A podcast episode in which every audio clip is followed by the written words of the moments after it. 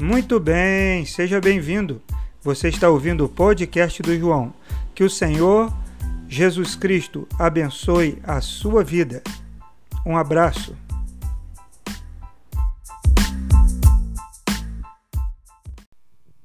Então a série é O que Deus espera de nós. E o capítulo e a mensagem de hoje é Ele espera que nós sejamos fortes. Amém? Que Deus espera de nós? A primeira mensagem foi Ele espera frutos. A segunda, semana passada, eu esqueci, depois eu vou lembrar. E hoje, Ele espera que sejamos fortes. Deus espera que sejamos fortes. Então, vou ler aqui, a partir do verso 18. Se o mundo os odeia, tenham em mente que antes me odiou. Se vocês pertencessem ao mundo, ele os amaria como se fossem dele. Todavia vocês não são do mundo, mas eu os escolhi, tirando-os do mundo. Por isso o mundo os odeia. Lembrem-se das palavras que eu lhes disse: nenhum escravo é maior do que o seu senhor. Se me perseguiram, também perseguirão a vocês. Se me obedeceram, se obedeceram a minha palavra, também obedecerão a de vocês. Tratarão assim vocês por causa do meu nome, pois não conhecem aquele que me enviou.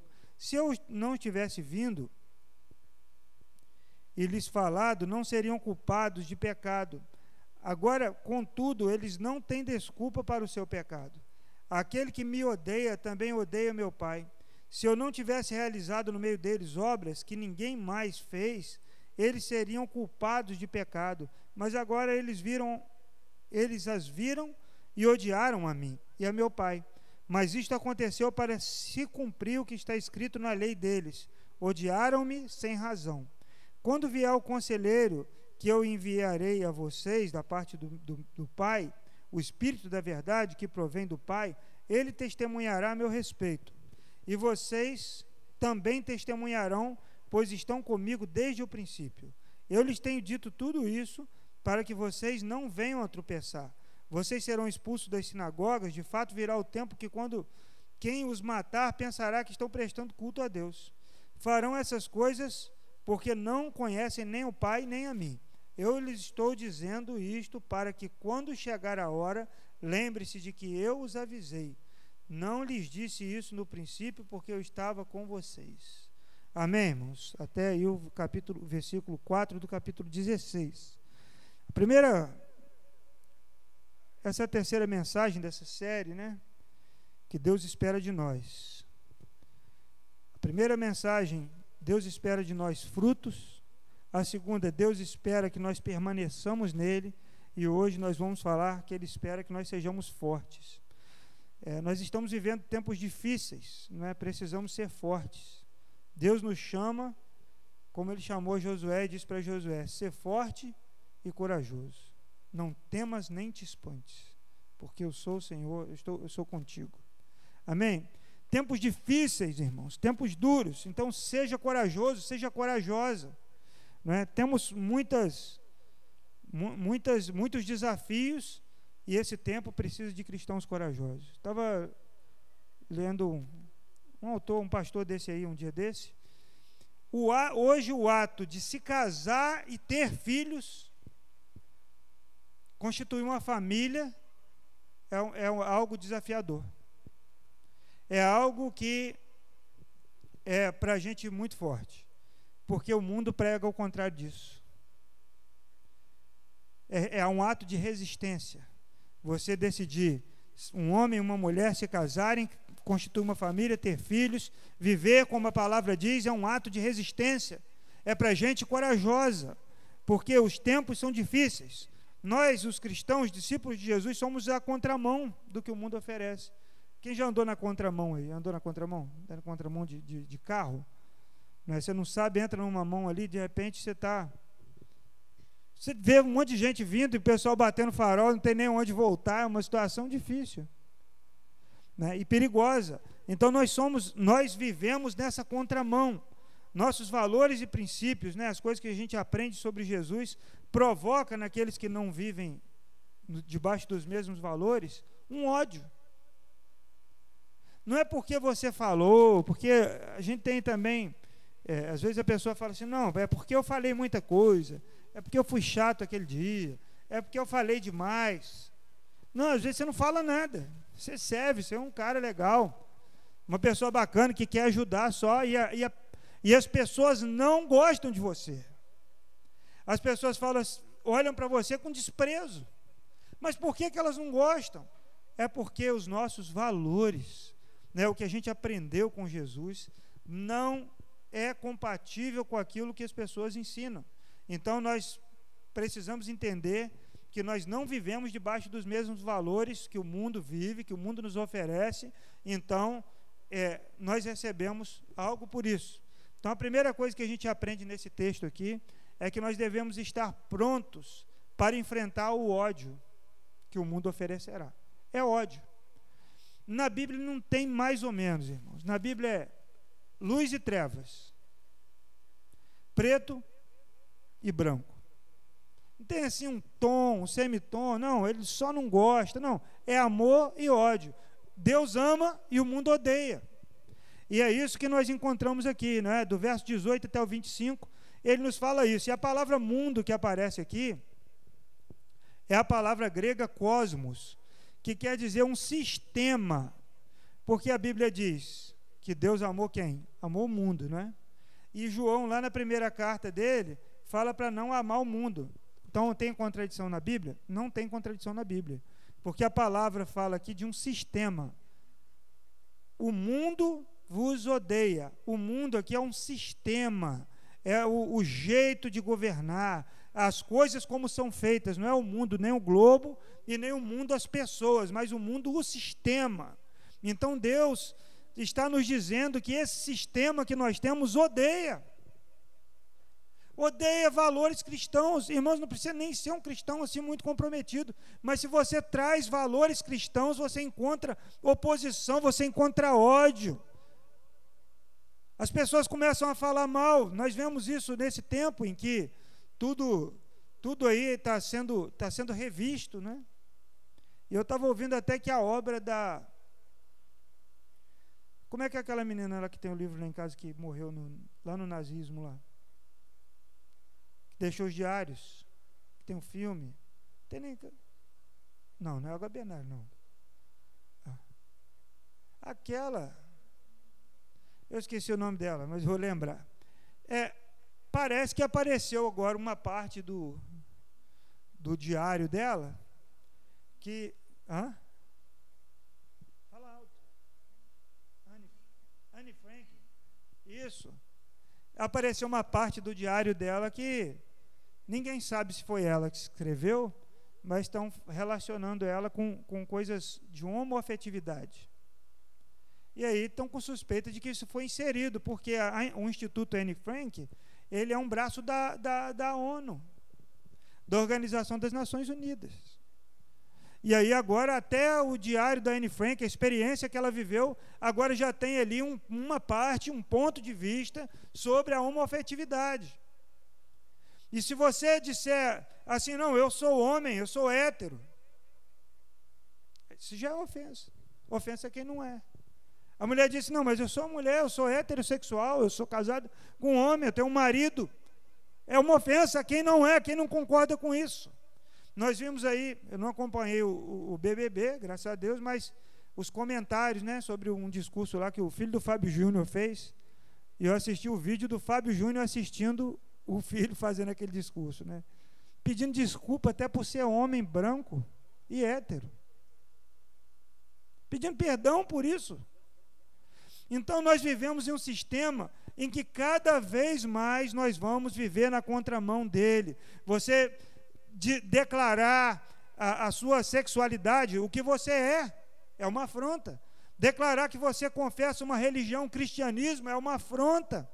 Você dizer que, que não concorda com alguma coisa, afronta. Então nós vivemos na contramão e enfrentamos o ódio desse sistema. Então o mundo sempre será parcial, irmãos ou favorável com aqueles que compartilham dos seus padrões. Sempre. A gente vê isso na mídia. Determinadas figuras fazem alguma coisa, fazem, acontecem. Né? Por exemplo, teve recentemente, né? Teve o caso, alguns anos atrás teve o caso do Mexeu com uma, Mexeu com todas na Globo, que o, o, o Zé Maia, acho que é do, querendo fazer graça lá com a, com a mulherada lá, e aí a turma, lá da Globo. Aí agora nós temos visto aí, ao vivo, né, na CPI da Covid, lá no Senado, as médicas lá, a doutora Nise Yamaguchi não tinha nenhum habeas corpus que a protegesse dos, dos senadores, Vossa Excelência. Né? Vossa Excelência lá estão xingando as mulheres, humilhando. A, a doutora Mayra tinha lá um, um habeas corpus que a protegeu desse tipo de ataque, mas mesmo assim foi atacada. Mas a, a, a doutora Nise, tentando explicar, tentando falar, eles mandando ela ficar quieta, gritando e falando, e ninguém deu uma palavra. Porque o mundo é assim, ele é parcial, ele defende quem concorda e vive de acordo com seus valores e princípios. em tudo é assim. Mas quando não é, quando vai alguma coisa contra, quando não concorda, não vai haver defesa, não vai haver proteção. Muito pelo contrário, vai receber o, o ódio, o ódio do bem. Porque tem isso também, tem o ódio do bem. Né? Então nós precisamos entender que aqueles que vivem de acordo com a palavra, eles não testificam, eles testificam contra o que o mundo prega o que é, o, e contra o que é aceito.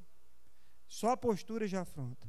Então aqui nós vemos, irmãos, que não há nenhuma neutralidade. Não tem nenhum terreno neutro. Ou é ódio ou é amor. Ou é esquerda ou é direita. Ou é preto ou é branco. As cores estão assim. Não tem como mais tentar ali. Antigamente a televisão preto e branco, eu sou novo, mas eu peguei um pouquinho de televisão preto e branco. Então você tinha ali o contraste, o brilho, para tentar assistir alguma coisa ali, mais ou menos. Então você regulava, então dava um cinza, um, eram uns tons ali. Agora não, agora ou é preto ou é branco, acabou. Então você precisa tomar uma posição como homem, como mulher. Precisa ser forte e se posicionar, irmão. O mundo nos odeia, porque, de acordo com o Evangelho, aqueles que receberam Jesus como Senhor e Salvador de suas vidas, já morreram para Ele. Se você ler Colossenses capítulo 2, abre a sua Bíblia em Colossenses capítulo 2.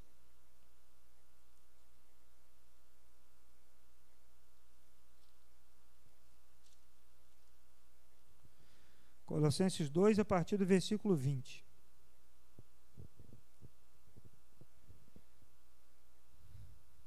Diz assim: Vocês já morreram com Cristo para que os princípios elementares, para os princípios elementares deste mundo, porque como se ainda pertencessem a ele, vocês se submetem a, a essas a regras, não manuseie, não prove, não toque, Todas essas coisas estão destinadas a perecer pelo uso, pois se baseiam em mandamentos e ensinos humanos. Essas regras têm de fato aparência de sabedoria, com sua pretensa religiosidade, falsa humildade e severidade com o corpo, mas não têm valor algum para refrear os impulsos da carne. Portanto, vocês já vocês ressuscitaram com Cristo. Procurem as coisas que são do alto, onde Cristo está sentado à direita de Deus. Mantenham o pensamento nas coisas do alto e não nas coisas terrenas, pois vocês morreram e agora a sua vida está escondida com Cristo em Deus. Quando Cristo, que é a sua vida, for manifestado, então vocês também serão manifestados com Ele em glória. Assim façam morrer tudo que pertence à natureza terrena de vocês: imoralidade sexual, impureza, paixão, desejos maus, ganância, que é idolatria. E é por causa dessas coisas que vem a ira de Deus sobre os que vivem em desobediência, as quais não pratica, vocês praticaram no passado quando costumavam viver nelas. Mas agora abandonem todas essas coisas: ira, indignação, maldade, maledicência, linguagem indecente no falar. Não mintam uns aos outros, visto que vocês já se despiram do velho homem com suas práticas e se revestiram do novo, qual está sendo renovado pelo conhecimento à imagem do seu Criador. Irmãos, o mundo odeia aqueles que estão em Cristo, porque aqueles que estão em Cristo já morreram para as coisas que o mundo valoriza. Cristãos, discípulos de Jesus, eles vivem para a glória de Deus, amém? Vivem para a glória de Deus, vivem para servir a Deus e tudo que fazem, fazem como se fosse para Deus. Então, se você faz um trabalho para alguém, você faz servindo aquela pessoa, mas você está servindo ao Senhor. Se você limpa uma casa, se você escreve um livro, se você trabalha lá num banco, se você anda com certa bicicleta, se você limpa o quintal, faça como se fosse para Deus. Amém? Porque Deus se agrada disso, mas o mundo não gosta, porque o mundo valoriza as, os interesses. Mas só isso que você vai fazer? Mas você vai ganhar só isso. Mas o que, que você ganha? O que, que eu vou ganhar com isso? E Deus nos fala de outra forma, irmãos. 1 é João 2, 15 a 17, lá pertinho de Apocalipse. Primeira carta de João 2, de 15 a 17.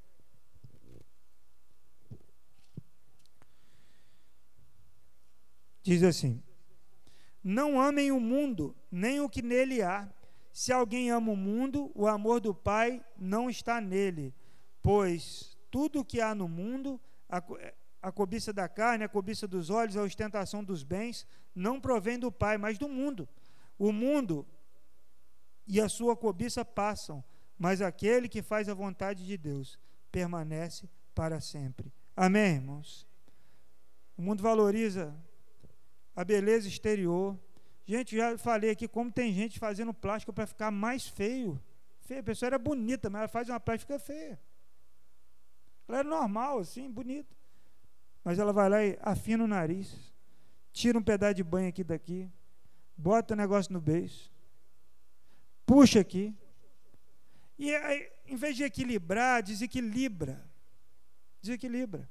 Né? O, a, as coisas estão exageradas demais. Né? E o que é valorizado? As coisas que são passageiras. É o carro, é a moto, é a casa, sabe? É o cachorro, é tudo que vai passar. E o que Deus valoriza, o que nós devemos valorizar é o que permanece. O que permanece é você, sou eu para Deus. Todas essas coisas são, são passageiras.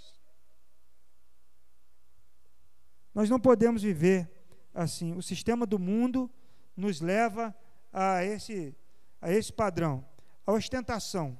Aquilo que as pessoas fazem, coloca lá um, um carro na, na sala, aquele Ike Batista, uma, um carro, uma Lotus que o Ayrton Senna correu nela, pendurado no teto da sala. Uma Lotus pendurada. E na sala dele tinha lá, não sei se ainda tem, né, mas deve ter, Ferrari, Lamborghini, não sei o que lá. A lancha gigante. E um dia eu, eu vi o, o, o Whindersson Nunes respondendo, o youtuber, o maior youtuber do mundo, né? Ele tem avião, ele tem fazenda de gado em casa. Era casado com uma menina muito bonita.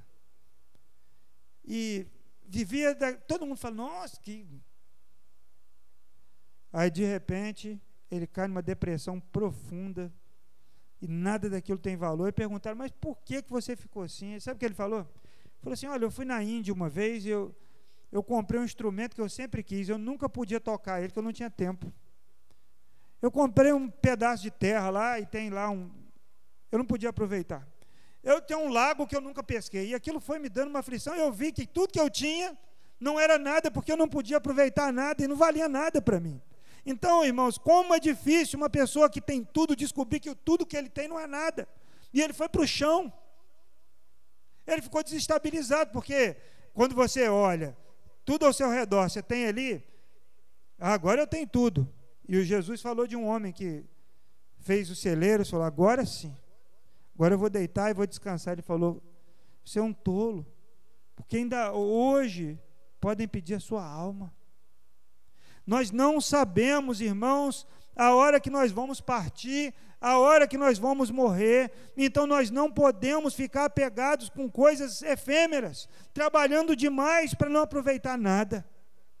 Vivendo de forma que Agrada o mundo, mas desagrada a Deus. Agrada a carne, mas desagrada ao Espírito Santo. Nós somos odiados pelo mundo pela maneira simples que vivemos. Você, mas você.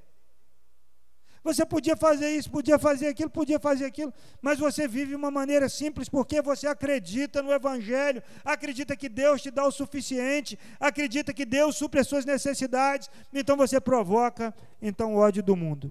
Os nossos valores, eles são, eles batem de frente ao que o mundo prega.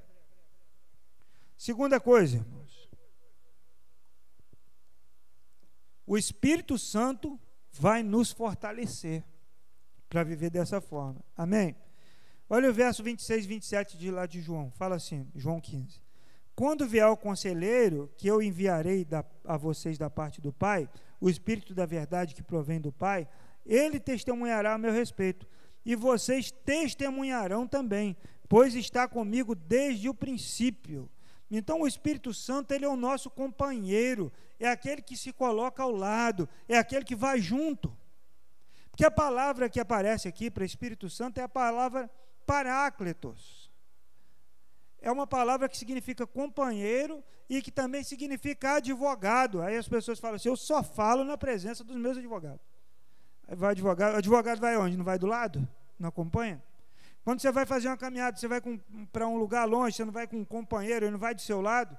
Então, nessa jornada desse mundo, Jesus não deixa aqueles que o buscam sozinhos, ele envia o Espírito Santo para ser o companheiro, para testemunhar, para testificar, para fortalecer, porque nós não podemos caminhar sem a presença de Deus. Não dá para ir. E aí, em Atos 2, a igreja recebe, né? Recebe o Espírito Santo, ali no Pentecostes. Mas a promessa explicadinha está em Atos 1,8. Ele fala: Mas vocês receberão poder ao descer sobre vós o Espírito Santo, e ser-me-ão testemunhas, tanto em Jerusalém, Judéia, Samaria e até os confins da terra. Então, a palavra que, que testemunha aqui é testemunhar com a própria vida, é a palavra martiria. É a palavra mártir, é quem testemunha com a própria vida, a, pagando até um preço alto por isso, até morrendo. É? Então, o Espírito Santo de Deus, ele é o nosso companheiro, é aquele que nos capacita para testemunhar, é aquele que nos fortalece, é a força que nos, que nos ajuda a caminhar. E você, abre em Mateus capítulo 10 aí. Mateus 10.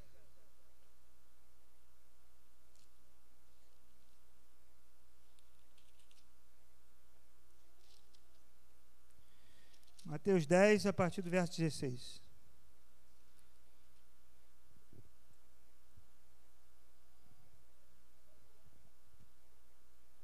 Diz assim: Eu os estou enviando como ovelhas entre lobos. Portanto, sejam astutos como a serpente, sem malícia como as pombas. Tenham cuidado, pois os homens os entregarão aos tribunais e os açoitarão nas sinagogas deles. Por minha causa vocês serão levados à presença de governadores e reis, como testemunha a eles e aos gentios. Mas quando os prenderem, não se preocupe quanto ao que dizer ou como dizê-lo. Naquela hora lhes será dado o que dizer, pois vocês pois não serão vocês que estarão falando, mas o Espírito do Pai de vocês falará por intermédio de vocês. Vai ser preso, vai ser levado num tribunal, mas quem vai falar, quem vai fortalecer para dar aquele testemunho, para dar aquela palavra, vai ser o Espírito Santo de Deus. Amém. Outra coisa que outra missão que o Espírito Santo tem é o Espírito Santo tem a missão de nos consolar. Em João 14,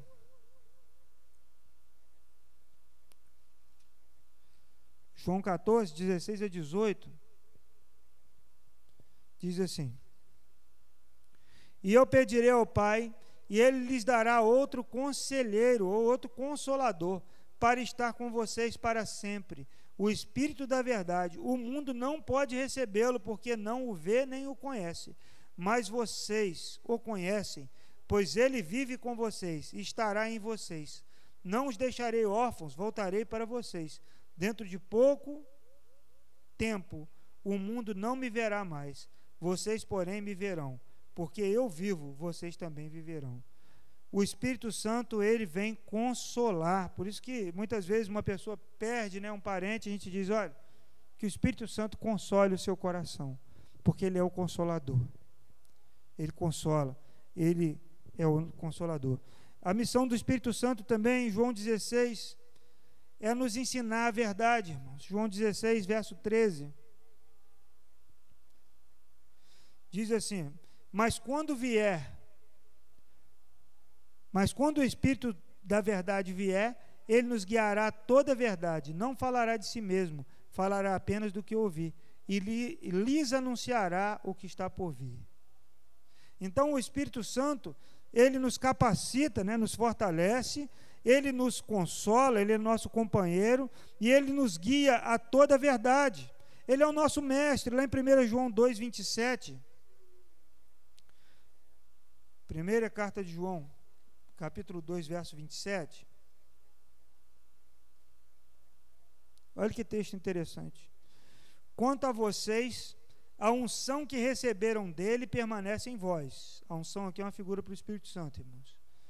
E não precisam que alguém os ensine, mas como a unção dele recebida, que é verdadeira e não falsa, os ensina acerca de todas as coisas. Permaneçam nele, como ele os ensinou. Então, o Espírito Santo, ele ensina, ele instrui. Se você pega a palavra de Deus, você fala, mas pastor João, eu tenho dificuldade para entender a palavra. Peça ao Espírito Santo de Deus para guiar você pela palavra, ele vai instruir você. O texto está dizendo: vocês não precisam de que ninguém ensine vocês. A unção, ou seja, o Espírito Santo vai ensinar vocês. Nós lemos aqui em João 16 que ele guia toda a verdade. Então as pessoas às vezes caem em muito, muitos enganos de falsos mestres, porque não buscam a ajuda do Espírito Santo, irmãos. Então a presença dele nos fortalece, nos ensina, nos consola, nos instrui o coração, amém, Samuel? Nos instrui a presença do Espírito Santo. Amém, meus irmãos? Em último lugar, ele nos incentiva a termos esperança, né? capítulo 16, de 1 a 4. Ele disse assim: Eu lhes digo, eu lhes tenho dito tudo isso para que vocês não venham tropeçar. Vocês serão expulsos da sinagoga, de fato virá o tempo quando os que quem os matar que, pensará que está prestando culto a Deus. Farão essas coisas porque não conhecem o Pai nem a mim. Eu estou lhe dizendo isso para que, quando chegar a hora, lembre-se de que eu os avisei. Não lhes disse isso no princípio, porque eu estava com vocês. Irmãos, João 16, 3, Jesus disse: No mundo tereis aflições, mas tem de bom ânimo, eu venci o mundo. Ele não nos enganou. Ele não falou que ia ser só plano, como diz lá na bicicleta, né? Vai ser fácil, Jim, vai ser só plano. Você falou isso para Cristiane? É fácil, vai ser só plano. Eu já falei isso com, com. Esqueci o nome do. Ele. Vitor, esqueci o nome do Vitor. Ontem eu falei o nome dele o dia inteiro com ele, né, até de noite quase, e hoje eu esqueci o nome dele. Não, vamos lá, vão ser, pô, vão, vai ser, não tem muito morro não. É só plano. Jesus não fez isso, ele disse: não é só plano. Vai ter aflições, mas tem de bom ânimo. Eu venci o mundo. Está entendendo, Fernanda? As coisas não são fáceis. Jesus já disse que não seria, mas ele nos dá motivos para ter esperança. Né? Romanos capítulo 5. E as coisas difíceis que a gente passa, elas são proveitosas, né? dá para tirar proveito de tudo. Abre aí Romanos 5, de 1 a 5. Diz assim: tendo sido, pois, justificados pela fé, temos paz com Deus por nosso Senhor Jesus Cristo, por meio de quem obtivemos acesso pela fé a esta graça, na qual agora estamos firmes e nos gloriamos na esperança da glória de Deus. Não só isso, mas também nos gloriamos nas tribulações, porque sabemos que a tribulação produz perseverança. E a perseverança, um caráter aprovado, e o caráter aprovado, a esperança. E a esperança não nos decepciona, porque Deus derramou seu amor em nossos corações por meio do Espírito Santo que Ele nos concedeu. Então, a tribulação, a dificuldade que a gente passa, ela nos ensina e ela pode ser proveitosa. Então, se você tiver com Deus, você entra numa situação difícil, quando você sair dela, você não vai sair pior. Você não vai sair amargurado e amargurada. Você não vai sair uma pessoa que reclama, que pensa que Deus não foi justo e fala: olha, eu sofri demais. Não, você vai sair mais forte, vai sair muito melhor, porque essa provação ela produz perseverança e a perseverança ela produz um caráter aprovado. As coisas difíceis que a gente passa, elas são para provar o nosso caráter. Como fogo que refina o ouro, a nossa fé vai ser provada. E aí nós vamos aprender com esses momentos difíceis. Né? Segundo aos Coríntios 4, segundo aos Coríntios 4, é um texto que nos, nos leva a pensar que nós não podemos desanimar. Segundo aos Coríntios 4, 16 a 18, diz assim: Por isso não desanimamos, embora exteriormente estejamos de, a desgastar-nos, interiormente estamos sendo renovados dia após dia, pois os nossos sofrimentos leves e momentâneos estão produzindo para nós uma glória eterna que pesa mais do que todos eles. Assim, fixamos os olhos não naquilo que se vê, mas no que não se vê, pois o que se vê é transitório, mas o que não se vê é eterno. Então você não pode fixar os seus olhos na situação, mas você coloca os seus olhos no Senhor. Porque o que pode estar ruim agora, de repente Deus pode mudar. Mas se ele não mudar a circunstância, ele pode mudar o seu coração. É o apóstolo Paulo, junto com, com Silas, eles estavam presos e eles estavam lá cantando. Aí o texto diz que eles, estavam, não estavam orando para ser libertos. O texto diz que eles estavam cantando e louvando a Deus numa cadeia. E de repente, de repente, veio um terremoto e a porta da cadeia abriu. E eles nem saíram de lá de dentro. O carcereiro já ia se matar. Falou: não, não faz isso não. Nós estamos aqui. Sabe que Deus pode mudar a circunstância todinha da sua vida e colocar você numa situação de bênção. Mas Deus pode não mudar nada ao seu redor e colocar o seu coração numa situação completamente diferente diante daquilo que, ruim que você está vivendo. Porque a paz de Deus é uma paz diferente, não é circunstancial. Jesus falou: a paz que eu, que eu dou para vocês é diferente. Não é como o mundo dá. A paz do mundo é a ausência de conflito, mas a paz de Deus é você viver, mesmo em conflito, você ter paz no seu coração. Né? Então nós precisamos olhar para o lugar certo. Hebreus 12. Hebreus 12. Diz assim, 12, verso 2 e 3. Tendo, tendo os olhos fitos em Jesus, autor e consumador da nossa fé. Ele, pela alegria que lhe fora proposta, suportou a cruz, desprezando a vergonha, assentou-se à direita do trono de Deus.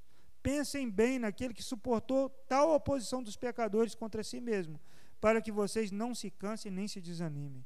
Então, não desista, tenha esperança no Senhor. Olhe para o que Jesus passou e olhe para o que você está passando, e Ele passou isso tudo para que nós pudéssemos hoje viver de maneira livre, poder escolher, poder estar aqui, poder não estar, poder louvar o nome dEle, poder entrar na presença de Deus em oração. O texto diz: mantenham seus olhos fitos em Jesus, autor e consumador da fé.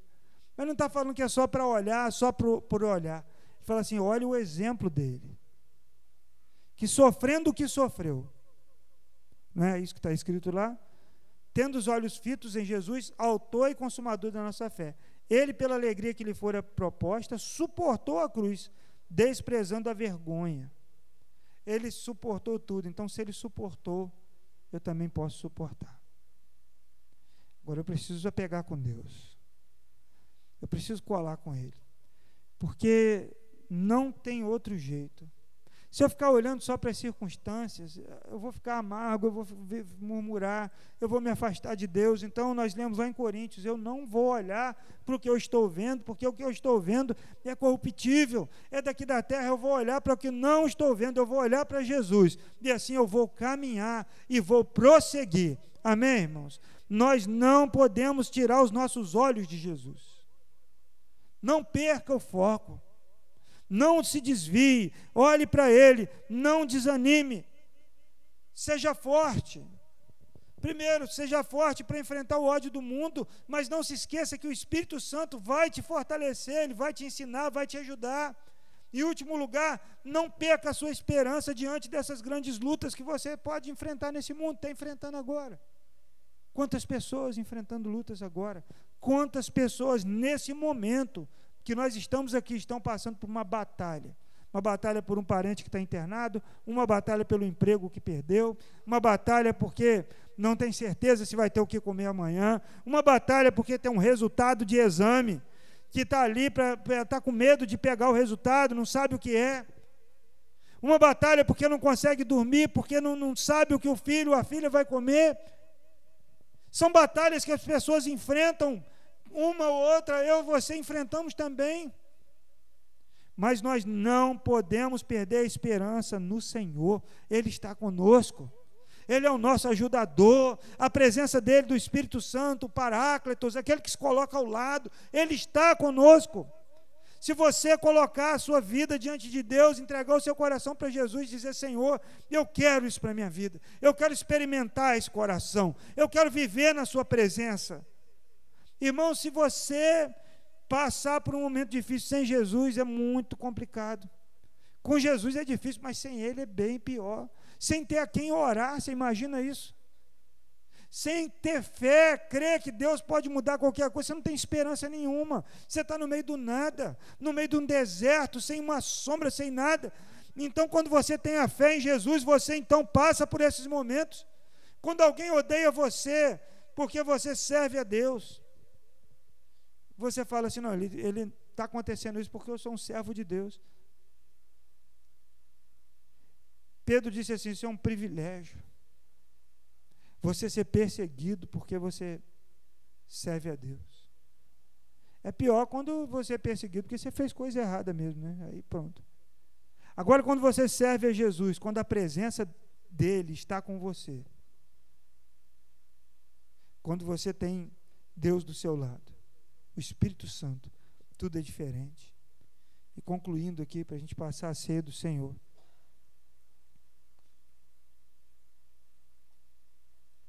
Você está sofrendo? Já passou por enfrentou oposição do mundo contra a sua vida? Então você está do lado certo. Se, se você perdeu algum amigo porque você é cristão, é cristã, se alguém da sua família se afastou de você porque você é, é, defende valores da palavra de Deus, você está do lado certo. Não é? Jesus disse isso para os seus discípulos em Mateus capítulo 5.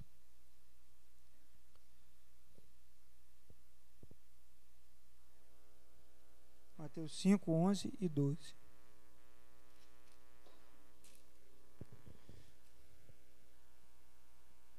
Diz assim: Bem-aventurados serão vocês, quando por minha causa os insultarem, os perseguirem e levantarem todo tipo de calúnia contra vocês. Alegrem-se e regozijem-se, porque grande é a sua recompensa nos céus, pois da mesma forma perseguiram os profetas que viveram antes de vocês.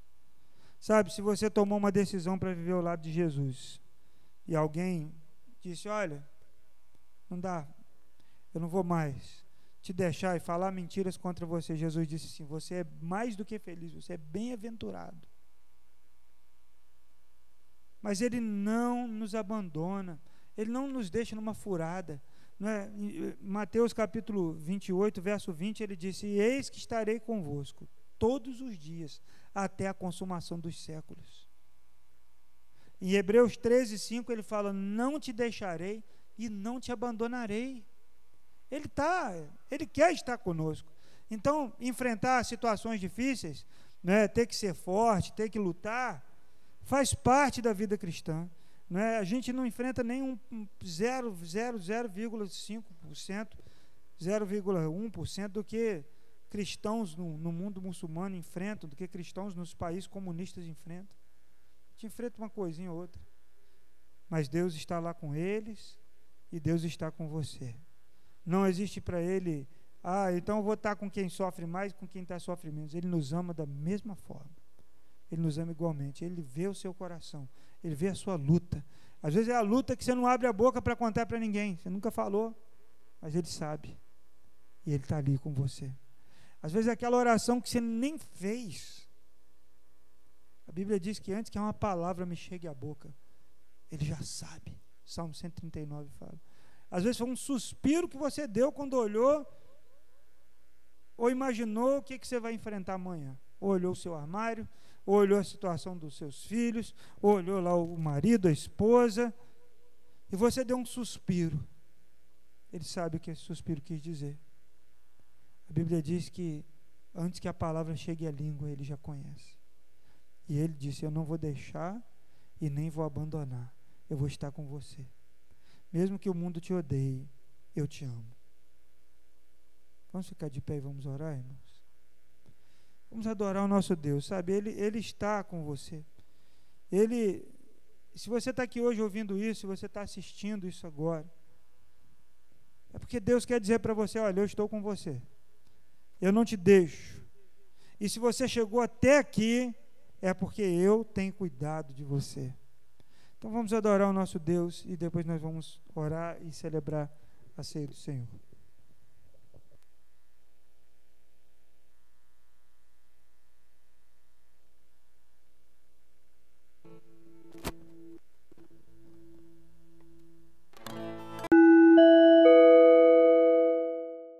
Deus, muito obrigado, Senhor, pela tua palavra. Obrigado, Senhor, porque mesmo em em momentos difíceis, em lutas, em desafios, ó Deus, e enfrentando oposição do mundo contra nós, o teu Espírito Santo se coloca ao nosso lado para nos ajudar, para nos dar a palavra certa, para nos dar, Senhor, o consolo no momento de tristeza. Senhor, o Senhor nos assegurou a sua presença conosco todos os dias até a consumação dos séculos. O Senhor diz que jamais, jamais nos deixará ou nos abandonará. O Senhor é maravilhoso. E eu te peço em nome de Jesus, contempla, Senhor, as lutas que cada um passa aqui no seu coração. Contempla, ó Deus, os desafios, ó Deus, que se levantam no coração de cada um aqui. Deus, em nome de Jesus, eu te peço, ó Pai, que o Senhor venha nessa noite renovar a esperança nos corações em nome de Jesus, renovar, Senhor, a fé no Senhor em nome de Jesus, renovar, ó Deus, nos corações o desejo, ó Deus, de fazer a tua vontade, mesmo, Senhor, que o mundo esteja se opondo o tempo todo, levantar uma bandeira, Senhor, dos seus valores, dos seus princípios, em nome de Jesus, ó Deus. O Senhor espera que nós sejamos fortes, ó Deus, mas nós somos fortes quando estamos na Sua presença, nós somos fortes quando estamos com a Tua palavra, e nessa noite, em nome de Jesus, nós te pedimos, ó Deus, nos ajude a viver, Senhor, de acordo com a tua palavra. É o que nós te pedimos nessa noite e te agradecemos em nome de Jesus. Amém. Amém.